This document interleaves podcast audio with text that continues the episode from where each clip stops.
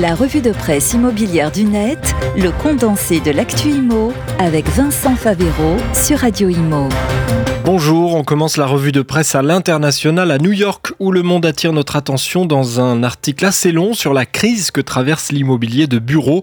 Au centre de ce papier, cette étude de chercheurs de l'université de New York et Columbia au titre très évocateur Le travail à domicile et l'apocalypse de l'immobilier de bureau. Et le monde de citer les auteurs qui disent que le travail à distance a entraîné une baisse très importante des revenus locatifs, du taux d'occupation, des taux de renouvellement des baux et des loyers du marché dans le secteur des bureaux commerciaux. Les chercheurs ont aussi réévalué les immeubles de bureaux de la ville de New York en tenant compte à la fois des implications de ces chocs sur les flux de trésorerie et sur le taux d'actualisation. Et ils constatent une baisse de 44% de leur valeur à long terme. Pour les États-Unis, c'est une destruction de valeur de 506 milliards de dollars. Des chiffres assez fous parmi d'autres à parcourir dans l'article. On constatera sur des graphiques et des courbes la chute des prix de l'immobilier de bureau, moins 16% depuis mars 2022 aux États-Unis.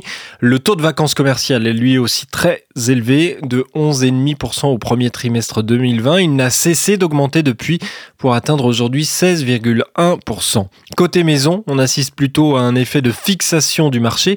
Rien ne bouge ou presque aux États-Unis.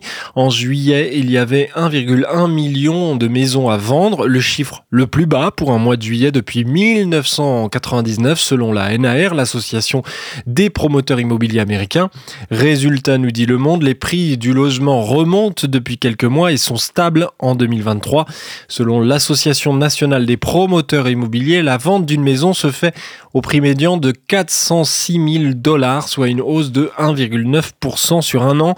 L'écart de prix entre ce que demandent les vendeurs et ce que proposent les acheteurs atteint 10%, un record là aussi depuis plus de 10 ans selon le Wall Street Journal. Ça ne va donc pas bien pour l'immobilier aux États-Unis. Deuxième article de la semaine, en France cette fois dans la dépêche, avec cette hausse inquiétante des loyers impayés en France. Les locataires français n'ont jamais eu autant de difficultés à payer leur loyer à temps. C'est une étude de l'agence immobilière en ligne Imo Direct qui le dit la part des dossiers nécessitant des relances pour impayés a en moyenne été multipliée par 3 en l'espace de 3 ans. La hausse des petits impayés est la plus frappante. En Ile-de-France, les relances à J 1 représentent 5,22% des baux en mars 2020. Aujourd'hui, ce sont 19% des baux qui sont concernés en mars 2023.